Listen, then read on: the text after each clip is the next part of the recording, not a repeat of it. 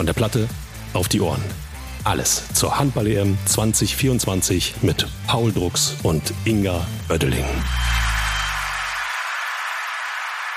Die schlechte Nachricht vorweg. Deutschland hat die zweite Niederlage bei der Handball-Europameisterschaft kassiert. Ein 24 zu 30 gab es am Mittwochabend gegen Kroatien. Aber, und dieses Aber ist in Großbuchstaben zu verstehen, die Halbfinalteilnahme, die stand schon vor dem Spiel fest. Denn Österreich und Ungarn haben ihre Spiele jeweils verloren und somit einen Einzug der Deutschen ins Halbfinale ermöglicht. Tja, Paul, welches Gefühl überwiegt bei dir jetzt? Äh, definitiv die Freude, dass wir im Halbfinale stehen, muss ich ganz ehrlich sagen.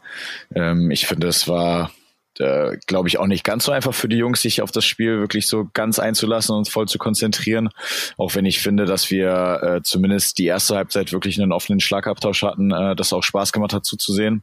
Hat man, finde ich, schon gemerkt, dass, glaube ich, bei allen irgendwie im Kopf ist, dass man im Halbfinale steht. Und die Kroaten, glaube ich, äh, ja auch irgendwie wussten, äh, dass es im Endeffekt für sie auch egal ist, ob sie gewinnen oder verlieren. Da sind wir schon mittendrin im Thema. Das hat mich nämlich die ganze Zeit interessiert, als ich mir das Spiel angeschaut habe. Man sagt ja immer, ja, man ist trotzdem vorbereitet und man ist trotzdem motiviert und man will alles geben. Im Endeffekt hat es aber dann eben nicht gereicht und man hat der Mannschaft auch ein bisschen angemerkt, dass vielleicht der ganz große Druck raus war, die ganz große Spannung eben fehlte. Man kann das nicht simulieren, oder? Nee, ich glaube, man hat schon gesehen, dass, dass die Jungs wollten. Man hat auch Emotionen gesehen, definitiv. Ähm, es war auch eine gute Stimmung. Ähm, aber wenn man das zum Beispiel vergleicht mit dem Spiel gegen Ungarn, waren das einfach andere Emotionen. Und das ist, glaube ich, auch ganz menschlich. Das ist absolut natürlich. Weil wenn das vorneweg schon klar ist, dass du im Halbfinale stehst, äh, und sicherlich auch ein bisschen darauf bedacht bist, dich nicht mehr zu verletzen, äh, einfach vielleicht nur noch ein bisschen Spielpraxis zu bekommen, äh, den Flow zu halten, dann, dann gehst du auch nicht mehr so ganz hundertprozentig die Aktion, wie du es vielleicht machen würdest, wenn das wirklich ein Duo-Dei-Spiel wäre. Du bist also der Meinung, das Spiel wäre auf jeden Fall anders ausgegangen, wenn das Halbfinale noch nicht fix gewesen wäre? Da bin ich mir zu 100 Prozent sicher. Ich glaube, wir haben natürlich jetzt dieses Spiel auch einfach mehr gewechselt, äh, haben vielleicht auch Formationen gesehen, die wir das Turnier bisher noch nicht gesehen haben. Äh, und das erklärt sicherlich auch, dass vielleicht nicht alles sofort funktioniert hatte dann. Der Angriff war wieder das große Problem, beziehungsweise eigentlich war Dominik Kuzmanovic das große Problem. Der kroatische Torhüter, der ja wirklich alles rausgefischt hat, auch Man of the Match geworden ist. Ähm, der hatte einen Sahnetag, oder? Ja, absolut zu Recht auch. Also ich meine, der hat, äh, hat wirklich vor allem in der zweiten Halbzeit nochmal aufgeregt, hat super viele freie Bälle gehalten äh, und hat den Kroaten damit, glaube ich, auch erst so die Luft geschafft, da vorbeizuziehen, äh, muss man sagen, weil ich finde schon, dass wir auch viele Bälle gut rausgespielt hatten.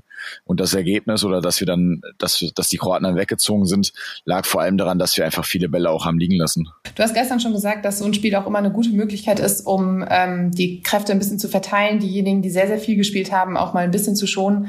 Ähm, das hat Alfred Gislason auch probiert. Er hat zwar mit denen angefangen, die immer anfangen, hat dann aber auch so ein bisschen ähm, die Jungen, zum Beispiel deinen Teamkollegen Nils Lichtlein, spielen lassen, auch einfach um Juri Knorr mal vier, fünf Minuten Pause zu geben. Am Ende musste er dann aber trotzdem wieder ran, Juri Knorr, weil es dann doch nicht so lief. Ähm, mir ist ein Satz von Alfred Gislason im Kopf geblieben in der Auszeit. Wer sich nicht konzentrieren kann, soll sich melden und kommt raus. Du kennst Alfred Gislason. Wie ernst war das gemeint?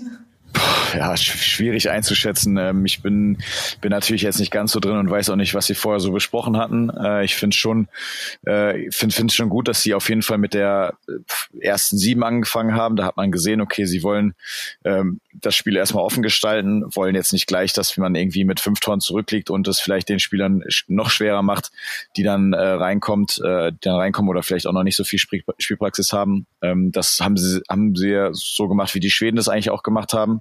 Und dann war es eigentlich klar, dass wir ja irgendwann wechseln. Das, das ist absolut richtig und auch gut gewesen.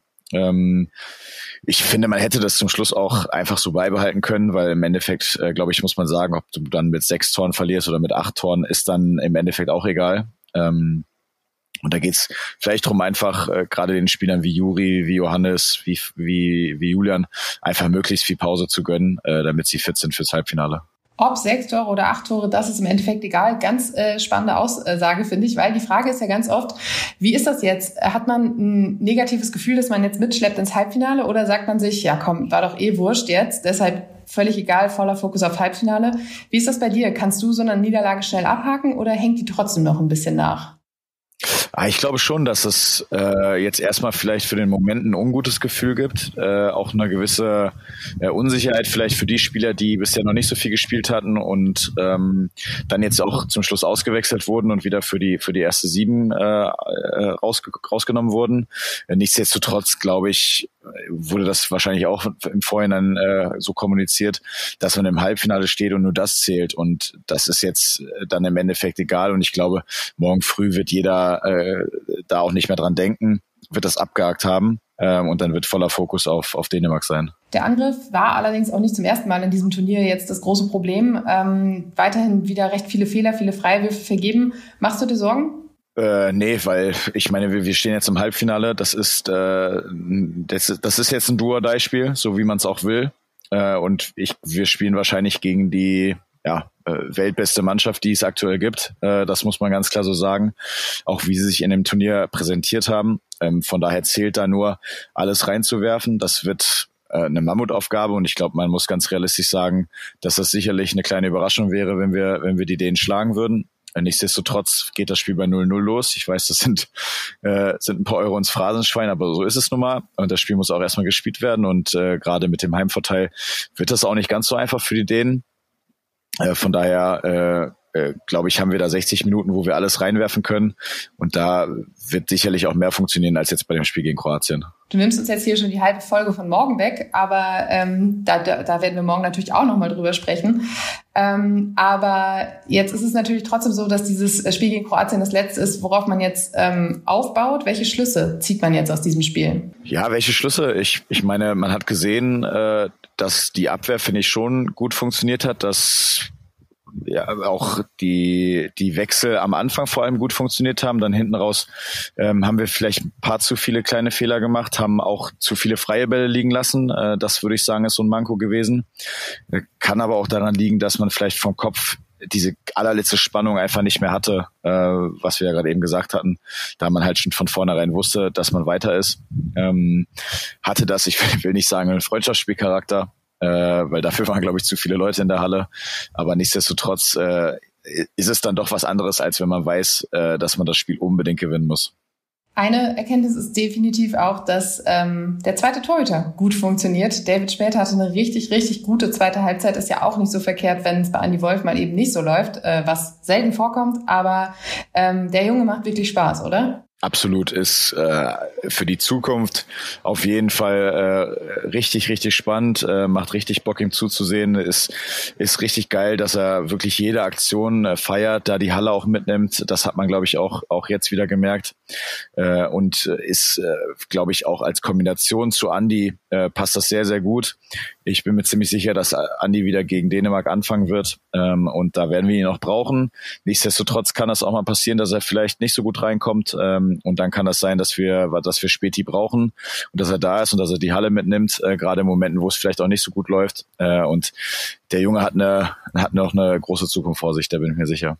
Wenn wir hier schon die Expertise eines Profis haben, dann auch natürlich nochmal die Frage, ähm, manche, also manche Leistungsträger wurden geschont, ähm, haben ein paar mehr Pausen bekommen, äh, um eben fit zu sein für diese beiden Spiele, die noch bleiben.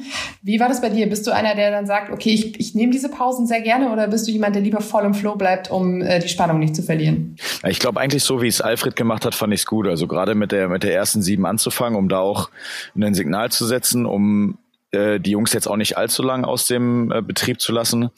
Äh, aber dann, glaube ich, ist es schon gut, wenn man gerade so viele Spielminuten im Turnier hatte, äh, dass man auch geschont wird. Aber das waren ja äh, auch nicht, nicht alle Spieler, sondern es waren ja wirklich nur ein paar, die wirklich so, so viele Minuten hatten. Aber für die ist es, glaube ich, wichtig, da dann auch mal 20 Minuten weniger zu spielen. Jetzt hast du aber meine Frage nicht beantwortet, Paul.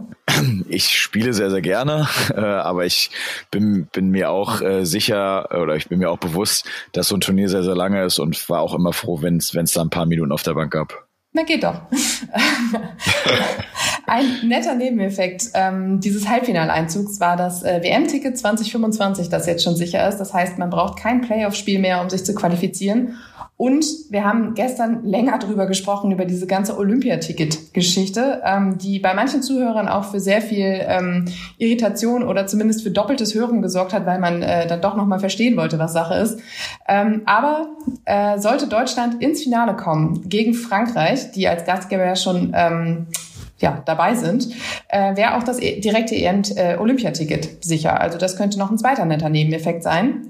Aber wir haben es vorhin schon gesagt, das, äh, Halb, nein, das Halbfinale, das wird morgen erst Thema sein und äh, zwar dann ja auch mit deiner nochmal Expertise, was Dänemark angeht. Du hast äh, zwei dieser Exemplare in der Mannschaft. Ähm, da kannst du uns nochmal ein bisschen Einblick geben. Wir werden natürlich auch auf das Torhüter-Duell gucken. Äh, Andy Wolf gegen äh, Niklas Sandin. Das ist ja auch durchaus äh, Potenzial für große Momente haben wird. Paul, ich äh, danke dir heute für deine späte Expertise mal wieder direkt nach dem Spiel. Ich hoffe, ihr hattet Spaß beim äh, Zuschauen. Sehr, sehr gerne. Und äh, ich hoffe auch, dass äh, Marco Koppel Spaß hatte. Äh, er hatte mehr Spaß, als ich äh, zunächst angenommen hatte, auf jeden Fall. Es gab nur Gewinner heute Abend bei euch. Absolut. Super. Ich danke dir, Paul. Wir hören uns morgen wieder. Euch da draußen vielen Dank fürs Zuhören und bis morgen. Von der Platte auf die Ohren. Alles zur Handball-EM 2024 mit Paul Drucks und Inga Oeddeling.